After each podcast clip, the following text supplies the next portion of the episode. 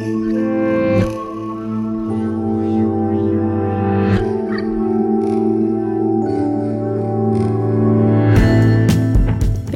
я Валя Волкова, и это подкаст «Манка» для родителей и про родителей. Я беру интервью у мам и пап, которые делятся своим опытом. Это супергерои. Они одновременно воспитывают детей, занимаются любимым делом, ошибаются, учатся, снова ошибаются, но не сдаются. Здесь они рассказывают всю правду и успокаивают. Идеальных нет, но главное просто продолжать двигаться. Также в банку приходят специалисты, психологи, врачи, педагоги. Они помогают родителям разбираться в сложных темах. Первый гость моего подкаста очень знаковый для меня. Именно с этого человека началось мое знакомство с SMM. В 2016 году я пошла учиться в ее школу SMM-специалиста и осталась работать в этом направлении. Это основатель агентства экспертного маркетинга Next Media и школы SMM-специалиста, ведущая подкаста Next Media про маркетинг, спикер на конференциях и эфирах крупных брендов, таких как Сбербанк, Mail.ru Group, а также постоянный гость университетов СПБГУ, ИТМО и Высшей школы экономики. Ну и самое главное, она мама пятилетней Мирославы, входит в категорию женщин, о которых говорят, и как она все успевает. Встречайте, Эльнара Петрова. Сейчас она с нами поделится, как все успевает. Эльнара, привет. Большое спасибо, что пришла. Привет, привет. Спасибо большое, что пригласила. Эльнар, ты совмещаешь ведение бизнеса, выступления на конференциях, командировки, обучение, спорт, и все это в параллели с материнством. Сейчас тебе помогает няня и другие помощники по дому, но до того, как Мирославе исполнился год, ты занималась всем сама и при этом работала. Расскажи, как это было, с чем приходилось сталкиваться, и были ли моменты, когда ты понимала, что все рушится, и у тебя нет ресурсов для решения навалившихся проблем. В общем, поделись эмоциями и инсайтами Эльнара пятилетней давности. Спасибо. Отличный вопрос. Э, было бы не очень корректно говорить, что пять лет назад у меня не было ресурсов, у меня были ресурсы, которые так или иначе помогли мне настроить эту систему работа, дом, ребенок, семья так, чтобы она а, вообще могла существовать. При этом, конечно, для того, чтобы настроить эту систему, нужно много разных ресурсов. Это не всегда только деньги. Это время, это концентрация. Вот как раз времени и концентрации очень не хватает в момент, когда у тебя появляется первый ребенок. И поэтому, наверное, совет совет, рекомендацию, инсайт, который я могла бы поделиться, это подготовиться к этому до того, как ребенок появится, до того, как он родится. Хотя я прекрасно понимаю, что это звучит немного странным. У тебя еще не родился ребенок, а ты уже думаешь, как бы делегировать часть задач, связанных с воспитанием ребенка. То есть в восприятии многих э, мам, родителей. Я думаю, это звучит довольно дико, угрожающе, и в целом даже кому-то покажется, что это не очень здоров- здоровая позиция. Ведь мы привыкли думать, что если ты мать, значит, ты должна э, взять на себя все и еще немного больше. И только в этот момент в глазах окружающих э, и общества ты становишься, ну, нормальной мамой. А если ты перед тем, как стать мамой, наоборот, думаешь о том, а как мне разгрузить себя, а как мне настроить процессы так, чтобы они были совместимы с жизнью, которую я вела до того, как э, в нее пришел ребенок, то, наверное, люди снаружи подумают о том, что ты не совсем нормальная, а, что ты как из той басни про стрекозу из муравь... и муравья, но ты не муравей. Ты вот такая стрекоза, которая по жизни порхает, думая только о том, а как бы взять на себя поменьше ответственности и только и делать, что наслаждаться жизнью.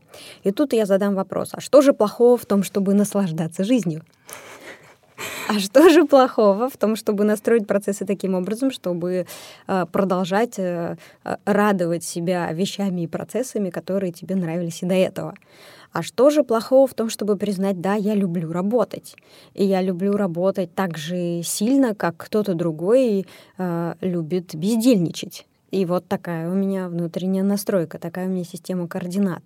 И если я хочу, чтобы люди вокруг э, не утомились от моей энергии, то мне лучше самой на старте подумать, а как же мне так распределить э, время, чтобы хватало и на работу в том числе, и сколько часов в день я могу работать. Речь идет о том, э, какие есть у вас временные слоты, и кого вы можете пригласить помочь вам, чтобы этих слотов стало больше. Что делала я? Были обязательные прогулки с коляской, и я нашла помощницу, которая гуляла с коляской, и вот эти там несколько часов, получалось 2, 3, 4 часа в день я могла посвящать чему-то другому. И в это время я занималась спортом, или делала массаж, или работала, или ездила выступать. А, но справедливости ради я хочу сказать, что у меня был большой перерыв в записи подкаста, и он составил, наверное, вот почти вот этот первый год материнства, потому что совсем не все мне удалось делегировать, и совсем не так классно я к этому подготовилась, как, например, готовилась бы сейчас, имея тот опыт, который которые у меня уже есть. Я за то, чтобы посчитать то количество времени, которое вы хотите иметь, и подумать о том, а, за счет чего можно это время добыть, какие а, задачи, в том числе бытовые, хозяйственные, можно а, кому-то отдать. Ну, например, кто-то может приходить и готовить. И это может высвободить, ну, часа, полтора каждый день кто-то может приходить и готовить, делать какие-то заготовки, которые потом уже помогут вам в там, формировании э, блюд. Например, кто-то может слепить пельмени на неделю вперед или на месяц вперед, вы их замораживаете и там используете по мере необходимости. Это уже дает вам время, это уже является ресурсом. Может быть, у вас есть мама, которая готова помочь таким образом, и вы готовы в таком виде принять эту помощь, и тогда можно это интегрировать. Кто-то может приходить и помогать вам с уборкой. Есть сервисы, где вы можете заказывать уборку на дом. Э, есть люди, которые готовы за деньги помогать вам делать уборку. Вы можете найти таких людей, протестировать их и тоже внедрить в систему. И я знаю, что здесь ограничивающее убеждение, которое есть в головах многих родителей, оно звучит таким образом, что «О, это очень дорого, я там не готов найти на это деньги». Друзья, это значительно дешевле, чем то, сколько вам будет стоить потом э, помощь других специалистов по выходу из состояния эмоционального выгорания, в которое высокая вероятность, э, что вы попадете, если вы не научитесь себя разгружать. А, поэтому, наверное, есть смысл э, инвестировать в какое-то свое душевный покой, здоровье и таким образом эту ситуацию держать на контроле. И еще один есть ограничивающий момент, он связан с тем, что мы мамы, ну вот я, например, я почему-то какое-то время жила с ощущением, что кто-то должен обо мне заботиться. Кто-то должен принять во внимание нестандартность и сложность ситуации, в которой я оказалась. Что люди вокруг почему-то должны э, там, меня пожалеть, прийти мне на помощь, предложить свою помощь. Ничего подобного. Никто мне ничего не должен. Это было мое желание, моя ответственность. Я стала мамой. Значит, теперь в моих руках организовать мое время таким образом, чтобы мне было комфортно. И если для этого мне нужно просить других о помощи, значит, мне нужно просить других людей о помощи. В одной истории в Инстаграм ты рассказала, как Мирослава заработала 100 рублей. Ты дала ей задачу — посчитать количество лампочек, которые нужно заменить, и она решила ее. Мне очень понравился этот формат. Это одновременное обучение, игра и мотивация, включенность в бытовые заботы взрослых. Интересно, какие еще методы воспитания ты используешь и как это помогает формировать ответственность и мотивацию? О, это классная история. Мне приятно, что ты смотришь мои истории в Инстаграме. А, это была инициатива Андрея, а, папы Мирославы. Э, он ей поручил это задание. Она справилась, да, действительно заработала 100 рублей. При этом я не могу сказать, что сейчас ей 5 лет, и она действительно понимает стоимость денег. Хотя я пытаюсь как-то делать связку, что там 100 рублей — это условный один киндер-сюрприз, или, например, вот это, или, например, вот это. И если если ты не потратишь эти 100 рублей сейчас, то через время ты сможешь э, получить что-то большее. Я ей это объясняю, но не могу сказать, что вот сейчас она это осознает и это срабатывает. И в целом пока деньги для нее не являются такой уж ценностью. Скорее, ей просто было и интересно совершить это задание. Оно выглядело как квест. И вот как раз э, вот эта игровая механика, она включает э, ее и в целом включает детей. Э, пока у нее нет э, в голове понимания внимание про капитализацию, про стоимость денег, про стоимость времени, про то, что время можно обменивать на деньги, э, энергию можно обменивать на деньги, а деньги потом можно обменивать на что-то, что может помогать тебе жить лучше. А, пока еще в ее голове нет такой стройной картинки, но а, в целом формирование такой картинки — это да, это моя цель, это то, к чему я стремлюсь на разных примерах, а, показывая, рассказывая, как это происходит, и в том числе числе пытаюсь ей объяснять, что на самом деле экономика — это перераспределение благ. И в тот момент, когда ты чем-то делишься, ты можешь что-то приобретать. А, пока на самых простых примерах а, у нее есть игрушки, есть игрушки, которые, из которых она уже выросла, они малышовые. И я ей объясняю, что, Мирослава, чем большим ты делишься, тем больше этих игрушек ты отдашь малышам, тем больше на самом деле ты получишь каким-то образом или в подарок от детей, которые э, взрослее, чем ты. И для них уже эти игрушки малышовые, а тебе как раз и они их тебе тебе э, могут э, подарить, отдать, поделиться вместе с тобой, потому что для них это уже не актив, а для тебя это еще актив. Я стараюсь это ей объяснять и стараюсь, чтобы для нее как раз это было нормальным просить и получать, а, четко обозначать э, свои желания и потом сопоставлять действия, которые она совершила, с результатом, который она получила. И я хочу, чтобы она понимала, что совершая стандартные действия, нельзя получить нестандартный результат. И если она хочет прийти к другому результату, значит, ей нужно что-то поменять на уровне действий, не на уровне э, капризов, э, не на уровне эмоциональных переживаний, а на уровне конкретных действий, которые будут так или иначе восприниматься окружающими. И на разных примерах э, я стараюсь это доносить, и не только я. Здесь, конечно, большую поддержку мне оказывает э, няня, которая работает с Мирославой. Вы часто путешествуете втроем. Мирослава с вами всегда, даже если это очень специфичное место, например, Африка. Расскажи подробнее, как подготовить себя ребенка к такой э, сложной поездке, с какими трудностями могут столкнуться родители, и как часто в процессе поездки у тебя возникает в голове мысль: ну все, в следующий раз точно без ребенка. Да, каждый раз возникает эта мысль. Мы буквально в... не так давно вернулись из Индии, где путешествовали на поезде, который называется Махараджи Экспресс. Возможно, кому-то из слушателей будет полезно узнать о таком способе э, путешествия по Индии. Это поезд, э, который работает как отель. И там есть внутри организованные номера, и передвигаясь на этом поезде по Индии, э, есть остановки, где можно выходить, э, знакомиться с городом и двигаться дальше.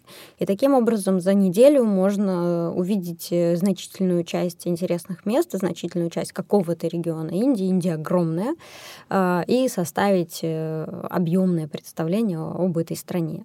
При этом этот вид путешествия довольно безопасный, он очень комфортный, все время вас сопровождают кто-то, кто, э, если надо, даст совет, убережет э, или скажет, вот, вот этого делать не стоит и, и так далее. А, поэтому, конечно, когда мы планируем отдых с ребенком, мы в целом ориентируемся на то, чтобы он был безопасным в той степени, в которой это возможно. А, мы думаем о том, а, как мы будем вести себя в ситуации, если что-то пойдет не так, то есть есть ли медицинская страховка. В том поезде, например, обязательно был медицинский персонал, который может э, помочь в ситуации, если что-то идет не так. Потом мы берем какую-то необходимую базовую аптечку, Э, с пониманием того, что может нас ждать в том или в другом месте. Если нужно, если это рекомендовано, мы ставим прививки. В Африке мы с Мирославой были уже два раза. Первый раз ей было три, три года, почти четыре. А, и последний раз мы вот были летом. А, это была разная Африка, раз, разные части Африки. Вот первый раз, когда мы ездили в Танзанию, там нужно было поставить э, прививку, мы поставили. В целом э, ни, ничего критически страшного в таких путешествиях с ребенком я не вижу, даже на, наоборот. Все вокруг настолько странное, настолько необычное, что это во многом э, перенаправляет внимание в том числе детское. И там, где раньше ребенок мог бы капризничать, э, сейчас э, ему совершенно не до этого, потому что он сконцентрировал на обработке новых данных и новой информации, которая со всех сторон на него рушится. И в этом я вижу плюсы. При этом, конечно, развивается понимание, что мир огромный, и он разный, и люди разные, начиная от того, как они выглядят и какого цвета их кожа, а, заканчивая тем, как они говорят, э, какой у них язык.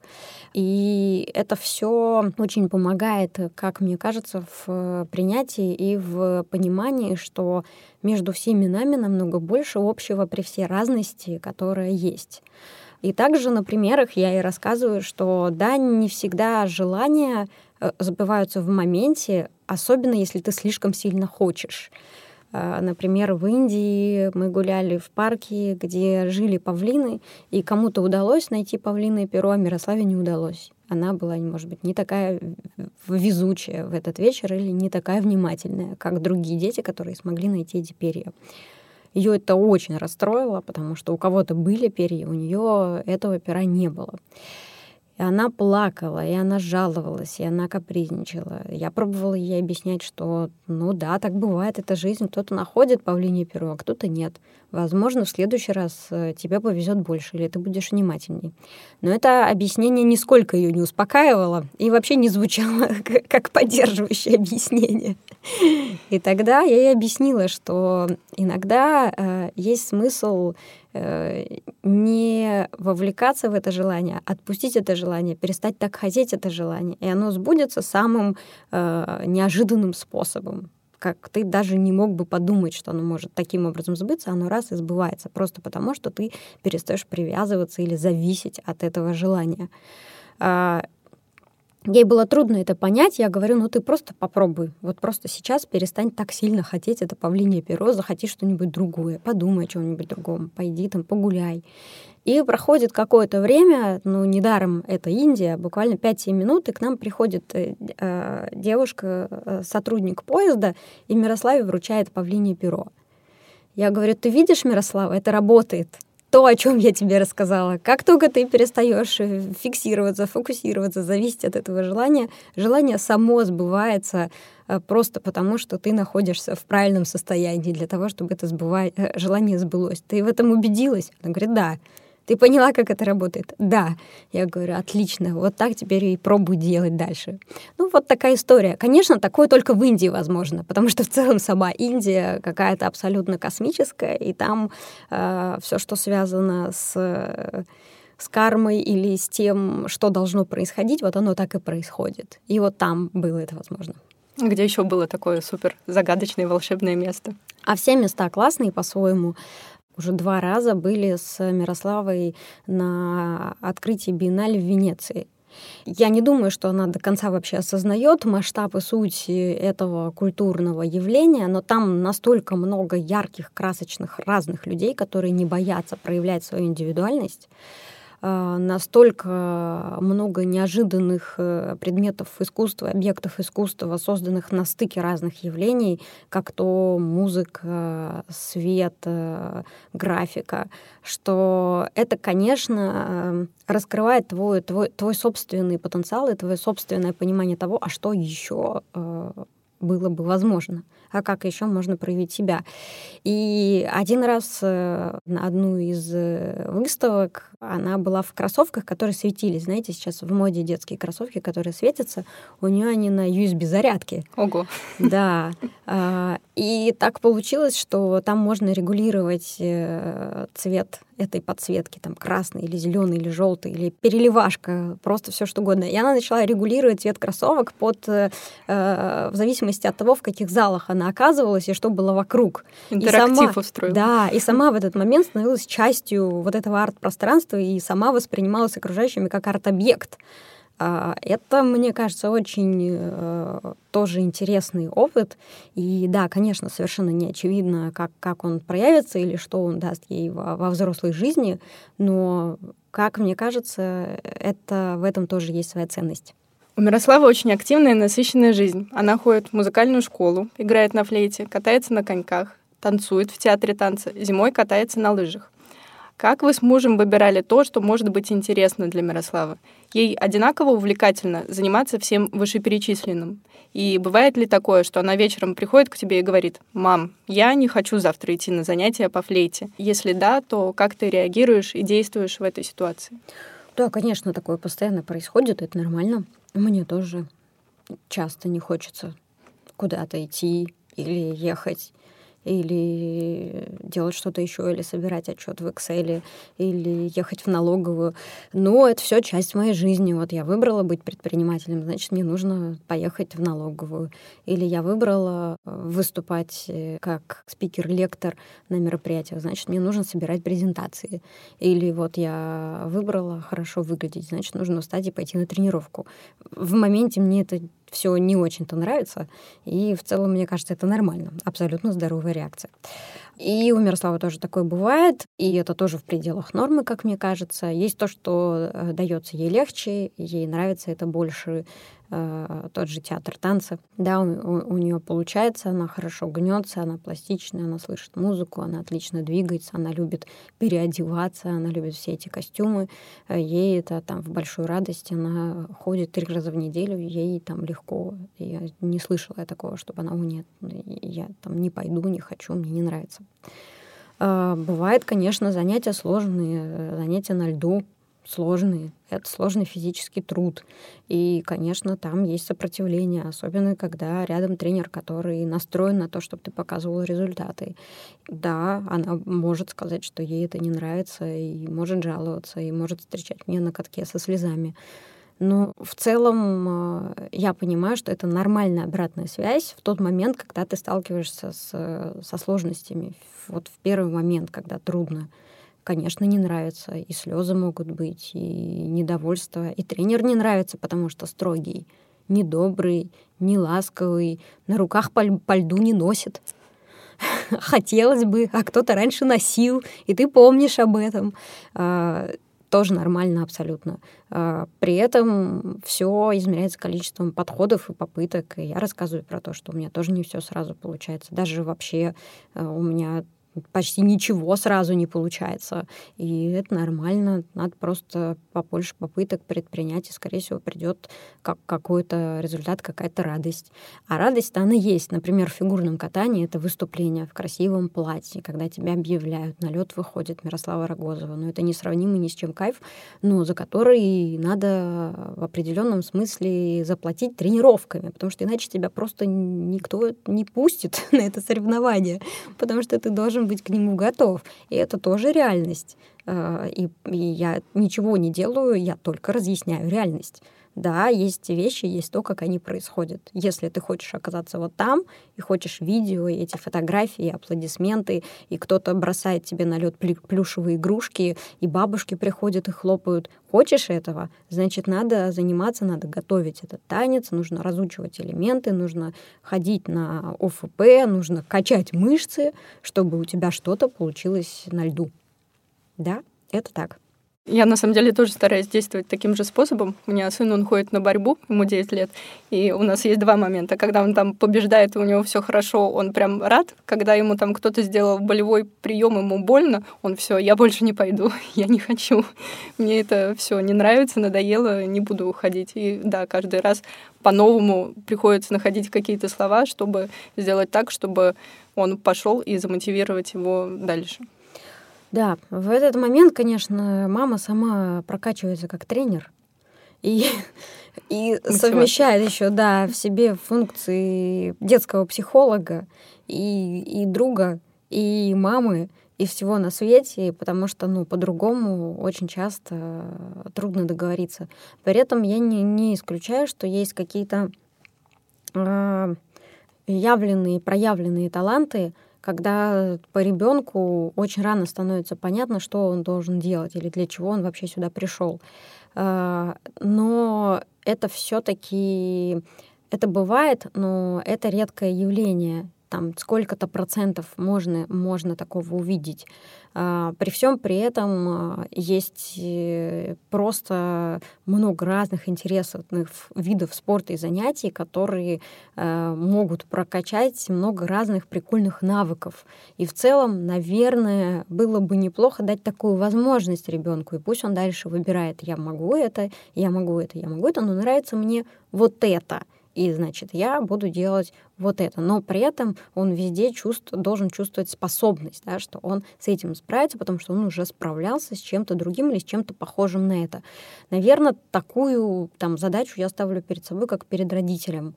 И она не, не про то, что там везде Мирослава должна показывать там какие-то сумасшедшие сверхрезультаты, а скорее про то, что э, она должна прогрессировать в том, что она делает.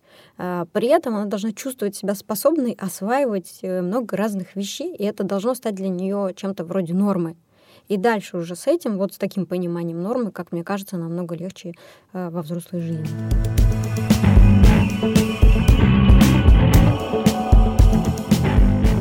Ты рассказывала, что легко делегируешь задачи, связанные с Мирославой, и при этом не испытываешь угрызений совести по этому поводу. У Мирославы есть няня. Я помню, ты писала, что она во многом раз лучше тебя делает какие-то вещи. Например, отвести Мирославу на фигурное катание и туго-туго зашнуровать ботинки. Мне кажется, что это нормальная история. Мама не должна быть идеальной во всем. Что ты посоветуешь мамам, которые находятся в поиске няни, но при этом винят себя за то, что частичную заботу о своем ребенке им нужно переложить на постороннего человека? Мне, конечно, не было легко делегировать. Было трудно делегировать. И я делегировала только, когда Мирославе исполнился год, э, и даже было чуть больше, и только после этого я начала уже искать э, няню на полный день, начала выводить их на тестовый день и начала рассматривать кандидатов. До этого я старалась как-то справляться сама, при, при, при, привлекая людей под как, какие-то узкие задачи. А, но после года стало очевидно, что недостаточно а, просто там сколько-то часов в день гулять с ребенком и хорошо его кормить. Нужно уже заниматься его развитием. Это пальчиковые краски, это игра с крупой, это все, что связано с мелкой моторикой, которая непосредственно связана с развитием речи и а, других важных мозговых центров. И для меня стало очевидно, что во мне нет столько терпения я не э, профессионал в деле воспитания детей. Это совершенно точно. И проверить это легко. Проверочный вопрос звучит так. Ты устаешь э, от, э, от детей, когда проводишь с ним много времени? Вот ты устаешь от своего ребенка? Конечно. Да, и я тоже устаю. Все, это очень простой проверочный вопрос.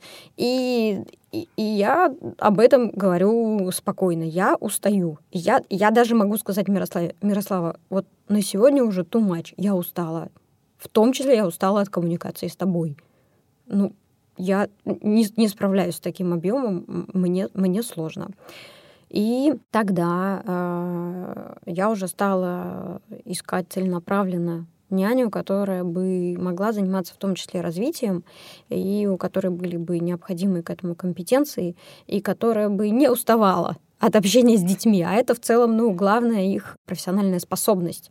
Если у вас няня, которая приходит на собеседование и говорит, что она устает, там, не знаю, ее рабочий день 4 часа, а ей пришлось 5 часов. Ой, нет, я, я устала сидеть с ребенком на час больше. Значит, э, вопрос, э, насколько она профессионально пригодна к тому, чтобы делать такую работу.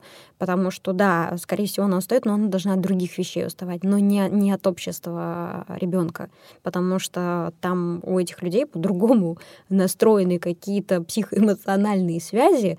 Они действительно, если это хорошая, классная, опытная, осознанная няня, она не устает от взаимодействия с детьми. А дальше я просто использовала метод наблюдения. Я выводила на пробный день, сидела где-то рядышком, там работала за ноутбуком и ну, приглядывала, присматривала, задавала вопросы, смотрела, как реагирует Мирослава. И, может быть, там пять человек у меня вышло на тестовые дни. Я, конечно, очень сильно от этого устала, потому что это разные люди, это э, ты, их, ты их пускаешь в свой дом, у тебя маленький ребенок, и все это вместе тяжело настраивается, вообще как бы эмоционально тяжело это все переживается. Но это ну, необходимый этап, который нужно пройти, чтобы сделать этот выбор. И, например, ко мне выходили на тестовый период няни, которые говорили, о, нет, э, дождь, мы гулять такую погоду не пойдем. Так, ну, в Петербурге часто бывает дождь. Всегда. Что это значит? Это значит, что 30% времени вы будете оставаться дома А потом вы просто смотрите, как ну, люди по-разному реагируют. Да. А кто-то, наоборот, скажет, о, так, ну, дождь, ну и что, мы гуляем в любую погоду, просто надо быть правильно одетым. А это уже другой человек с другими настройками. А, или кто-то скажет, ну, классно, ребенку год, уже можно чем-то заниматься, э, давайте, крупа у вас есть, давайте мы сейчас на тарелку ее, и мы сейчас уже попробуем что-то сделать с крупой. А кто-то скажет, о, нет, нет, мы с крупой пачкать, потом собирать. Не-не-не, давайте там попозже или куда-то дополнительно будете водить ребенка. Это уже другой человек с другими настройками. При этом на маме там, или на родителях, на партнерах остается ответственность, э, связанная с выбором. И в том числе всегда остается возможность того, что ты ошибся. Э, это нормально. И тебе нужно посмотреть э, кого-то еще или выбрать какого-то другого кандидата. А, и здесь, э, э, наверное, чтобы грамотно совершить вот это делегирование, есть смысл свой день с ребенком попробовать по таймеру э, разбить на, на участки и записать, сколько времени на что уходит, на какие виды деятельности, и оценить, какие виды деятельности сколько радости приносят. И, скорее всего, будут видеть виды деятельности какие-то, которые не приносят радости, а наоборот съедают все силы. И вот, может быть, для начала сфокусироваться на делегировании именно этих отрезков, которые действительно убивают э, энергию, мотивацию, желание, тянут ко дну, что-то еще. Да, скорее всего, есть такие задачи, и у каждого они могут быть разными. И можно начать с этого и поискать человека там, на несколько часов в день, который бы помогал решать именно эти задачи. Потом, если вы войдете во вкус, вам это понравится, вы начнете создавать что-то более ценное в это время, вы готовы делать что-то еще, можно еще какой-то пункт да, работ, там, видов деятельности делегировать. И таким образом поступательно, поступательно, поступательно там, через время прийти к какой-то картине, которая будет вас устраивать. Я не считаю, что всем нужно на 100% делегировать все.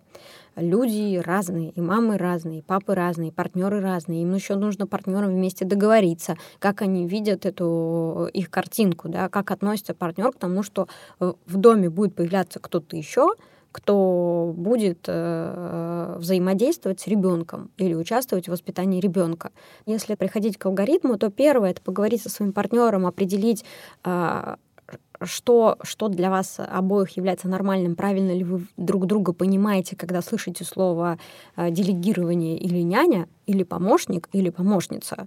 А это можно понять только задавая друг другу вопросы предельно конкретные. Э, если к нам в дом будет каждый день приходить человек, который будет 4 часа или 3 часа, или 5 часов, или 6 часов, заниматься э, чем-то с нашим ребенком, тебя это устраивает? Для тебя это нормально? О, нет, для меня 6 часов ненормально, максимум 2. Хорошо, для тебя нормально 2. И ровно так же задавать все, все остальные вопросы. И таким образом вы придете к какому-то пониманию того, каким должен быть этот человек, и что бы вы хотели, чтобы он делал, как, как он может вам помогать. Уже Второй тогда будет пункт — это анализ своего дня и понимание, э, какие задачи приносят радость, какие задачи не приносят радость, сколько по времени они занимают, можно ли э, делегировать вот эти пункты. После этого пункт третий. Вы описываете для себя вакансию, то есть описываете требования, ожидания от этого человека. Сколько часов в день, сколько часов в неделю, какие должны быть компетенции, какие будете проверочные вопросы задавать, как, как, как вы поймете, что это подходящий человек, а как, как вы поймете, что он не подходящий. Есть ли у вас какие-то а, внутренние э, показатели, не знаю, метрики, что-то еще, что поможет вам понять, что да, то, что надо, нет, есть вопросы.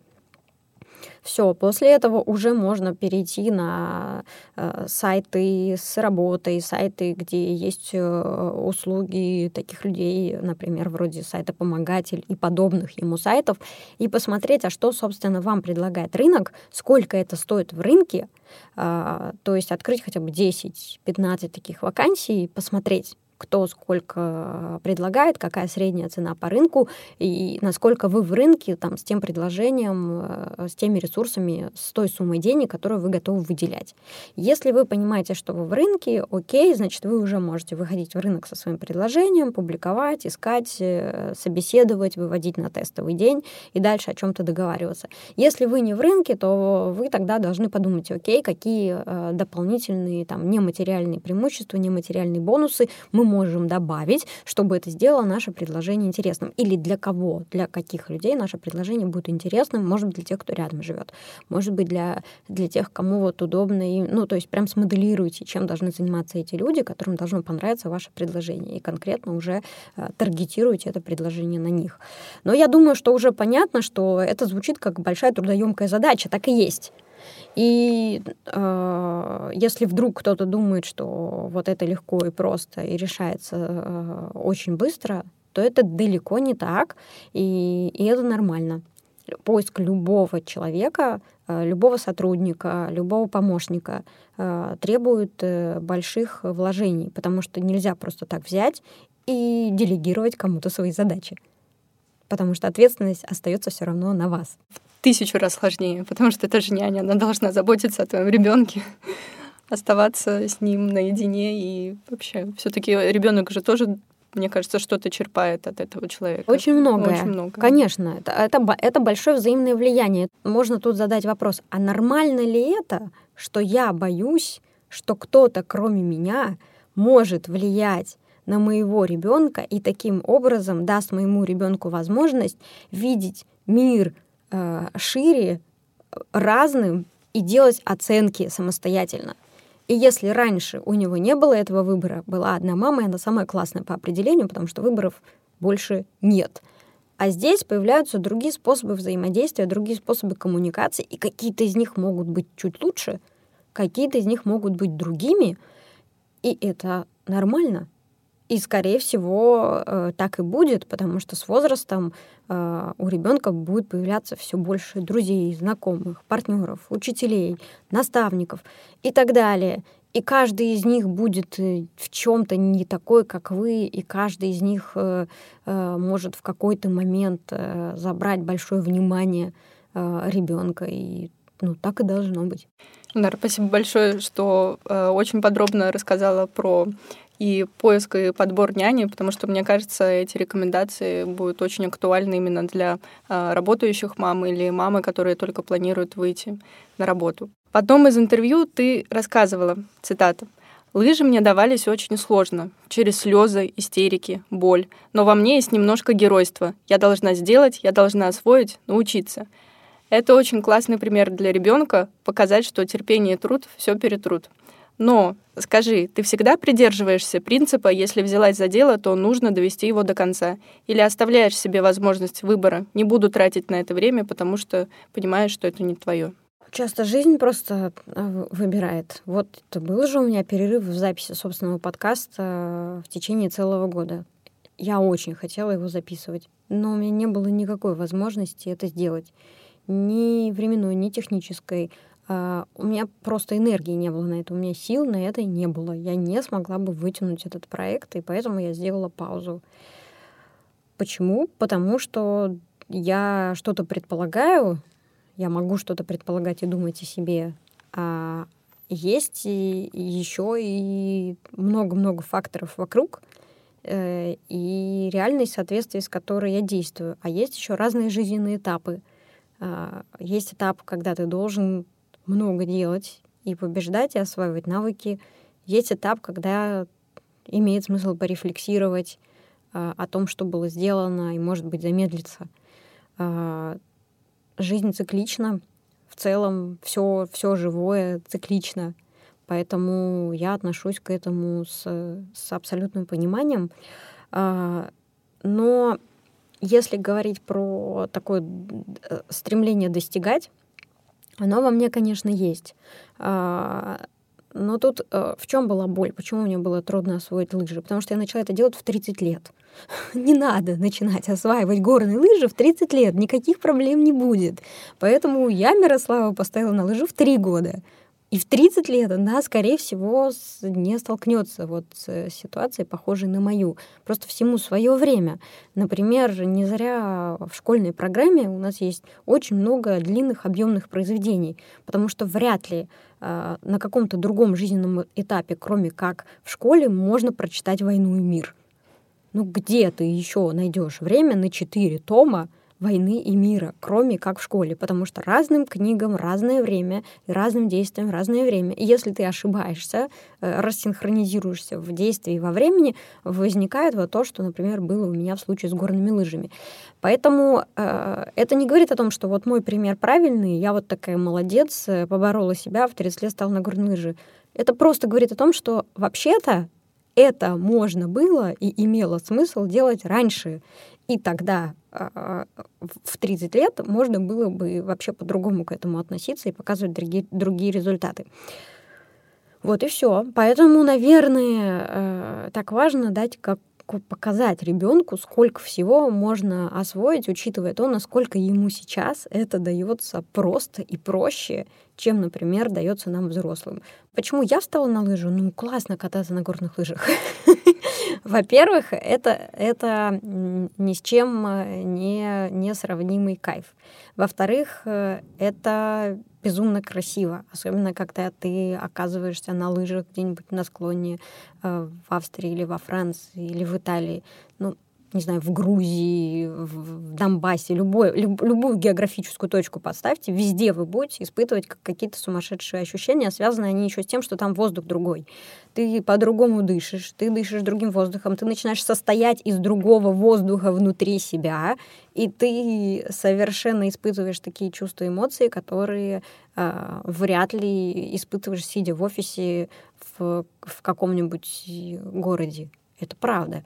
И это такая хорошая качественная перезагрузка, которая в целом обнуляет и помогает э, перезапустить что-то внутри.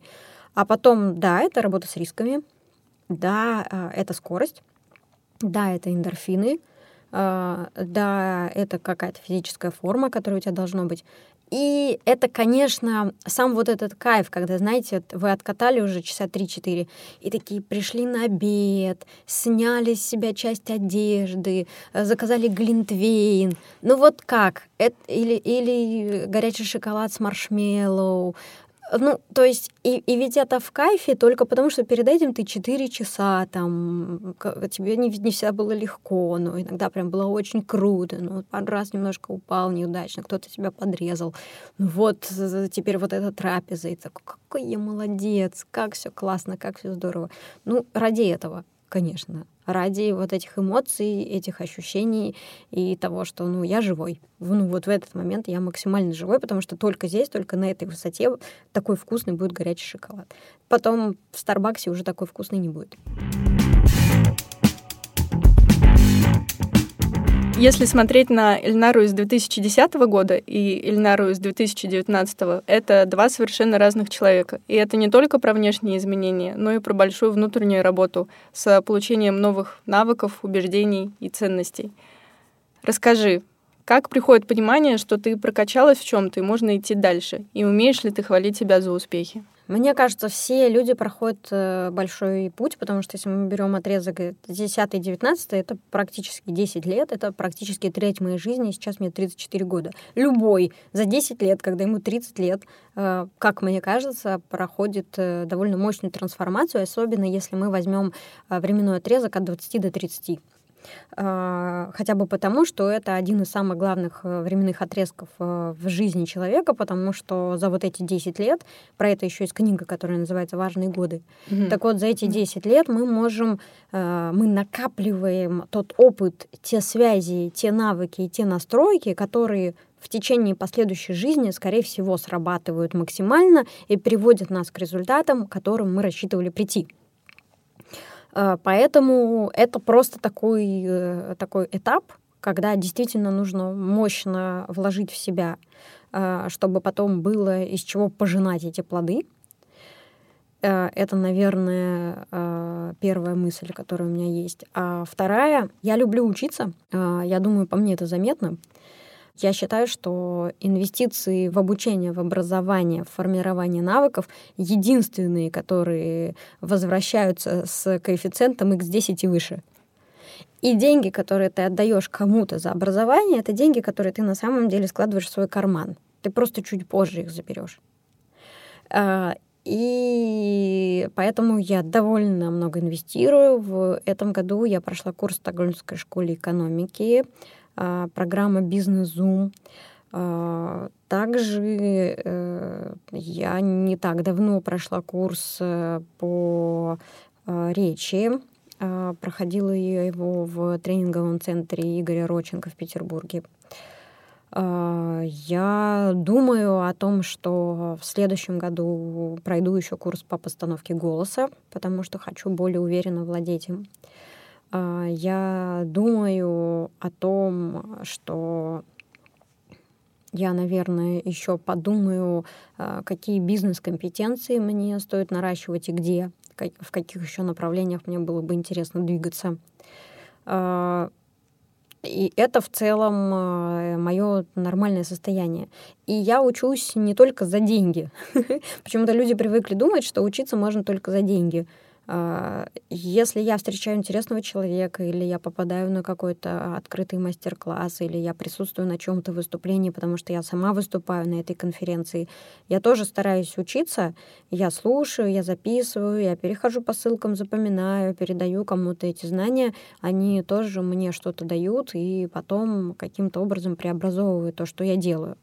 А, и это ну, нормально, и это совершенно не случайно. И даже есть э, такое выражение: никто тебе не враг, не друг, никто тебе не враг, каждый человек учитель.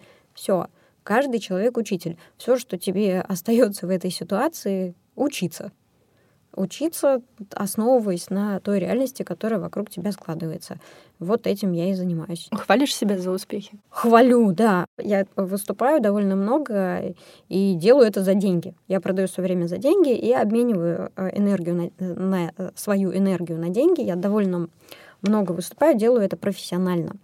А, делюсь э, знаниями, навыками, которые у меня есть, и плюс той энергии, которая внутри меня была заложена от рождения, а очень многим ее не хватает. Я таким образом помогаю им э, сочетать знания и энергию и приходить к каким-то результатам. И выступала, вот выставляла вчера как раз счет, э, готовила договор, общалась с, с клиентом и думала, какая я молодец. Могла ли я подумать, еще там 5 лет назад, 10 лет назад, что я буду продавать свои выступления за 100 тысяч рублей. Ну, и является ли это вообще потолком, если говорить о моих выступлениях? Я считаю, что нет. Это не является потолком. И вот буквально вчера э, мы выступали на круглом столе с коллегами высшей школе экономики, и коллега у меня спрашивает, «А, а ты делаешь консалтинг? Я говорю, да, я делаю консалтинг, но ну, не, не, не могу сказать, что очень часто, но в целом э, оказываю такие услуги, провожу консалтинг-сессии. А, а они вообще у тебя продаются? Я говорю, да, продаются. А сколько стоит твой час? Я говорю, ну, сейчас 15 тысяч рублей пока. Он говорит, неплохо. Я говорю, ну, я считаю, что он столько стоит. Может быть, он даже стоит больше, учитывая все то, что есть внутри меня и то, что я могу дать, включая все мои знания, навыки и связи. А, при этом я не встречала ни одного человека, который бы сказал, ну, Ильнара, ваш час стоит дешевле. Вы переоценили себя. Не было ни одной такой обратной связи. Никто так не считает про меня. А, поэтому э, в целом это как раз иллюстрирует мой тезис о том, что чем больше ты вкладываешь в образование, в себя, тем больше ты повышаешь свою стоимость, и тем больше там возможностей, денег и ресурсов приходит, возвращаться к тебе обратно. Именно поэтому мы сами активно развиваем свое образовательное направление — онлайн-курс школы SMM-специалиста, вот который как раз ты проходила. И будем запускать э, курс по созданию подкастов, потому что это растущий рынок, и потому что мы понимаем, как можно делать здесь хороший, качественный продукт. И будем запускать курс по э, проектному менеджменту в SMM, потому что мы понимаем, что это следующая карьерная ступень в развитии SMM щика, который уже понял, как работают инструменты, и теперь он хочет научиться работать с проектами, работать с людьми, выставлять сроки и э, отвечать за результат. И я верю в то, что этот рынок будет расти и развиваться, и я верю в то, что я тот человек, который может это делать просто потому, что я этому не противоречу, я сама так живу. И всем рекомендую. Ильнар, если бы ты только сейчас начала строить карьеру с маленьким ребенком, с чего бы ты начала? Во-первых, я посчитала бы время, которое у меня есть. Э, я бы посчитала, сколько времени мне нужно выделить для того, чтобы совершить первый шаг. Э, подумала, каким образом использую ресурсы, которые у меня есть, найти это время. Организовала бы процессы. И э, после этого начала бы действовать. То есть сначала организовала бы себе Э, ресурсы, плацдарм, и заручилась поддержкой близких. Потому что без поддержки близких это все не имеет никакого смысла, э, потому что может возникнуть такая ситуация, когда тебе придется тратить колоссальное количество сил на борьбу с ветряными мельницами если ты не договоришься с бабушками, с партнером, э, с кем-то еще, чем мнение важно в этой ситуации, о том, что ты будешь делать, зачем тебе нужно это время, куда ты будешь его вкладывать, почему это важно, почему это важно не только для тебя, почему все от этого выиграют. И это тоже важный момент. И, наверное, вот даже сначала то есть параллельно я бы делала два действия. Первое действие — это анализ, э, обсчет и поиск возможностей временных, которые есть в текущей реальности. Второе — это переговоры с близкими людьми, э, с, с целью э, такой, чтобы они были на твоей стороне, и они были бы готовы помогать тебе в реализации этих планов, и этот план из твоего стал бы общим. Вот что бы я сделала. Это стратегическая вещь. Она очень важна для результата, особенно если мы говорим про мам, особенно если мы говорим про мам еще вот, вот еще не таких опытных, э, особенно когда ребенок еще маленький, он грудной, это первый год жизни. И здесь очень важно заручиться поддержкой. И если есть вот этот пункт, он является ключевым, то дальше уже э, все остальное заработает. Спасибо. Назови три вещи, которые ни в коем случае нельзя говорить своему ребенку. Да, хороший вопрос. Я тебя не люблю. Ты обычный, ты такой, как все. У тебя не получится. Угу. Я думаю, это вредные, это самые самые вредные слова, которые можно сказать. Угу. Я я говорю Мирославе каждый день: я тебя люблю. Как мне повезло, что ты пришла в нашу жизнь.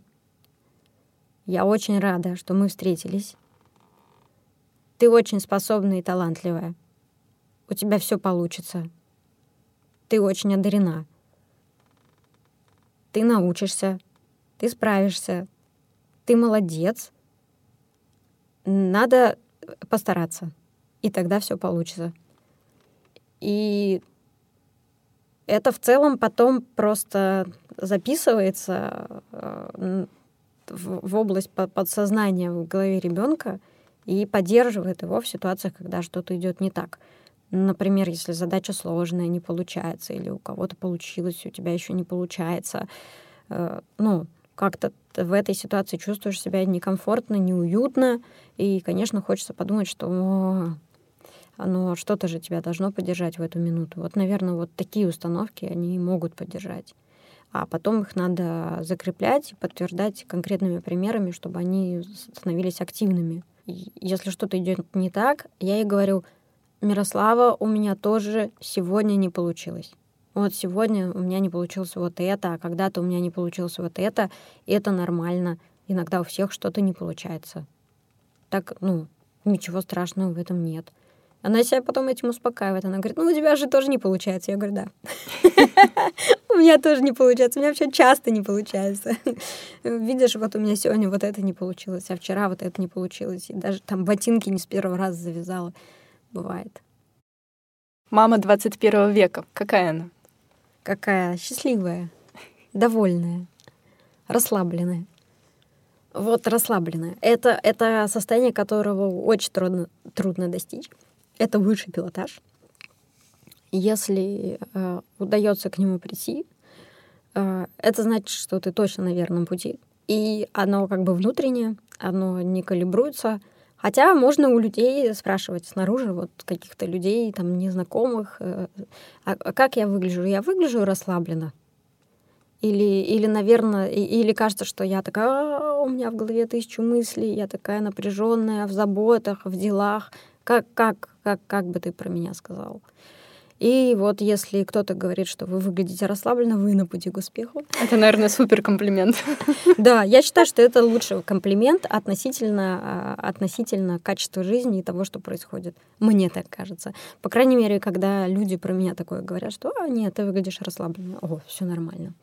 Значит, я что-то делаю правильно, что-то я делаю хорошо. Вот я как выгляжу? Расслабленно. Я выгляжу расслабленно. Все отлично. Значит, я все делаю правильно. И не важно, что сегодня у меня там еще вот одна задача, другая задача. Здесь надо успеть, тут мне опоздать, ребенка с театра танца забрать. Да. Но я выбираю выглядеть расслабленно. Все. Нара, спасибо большое тебе за интервью.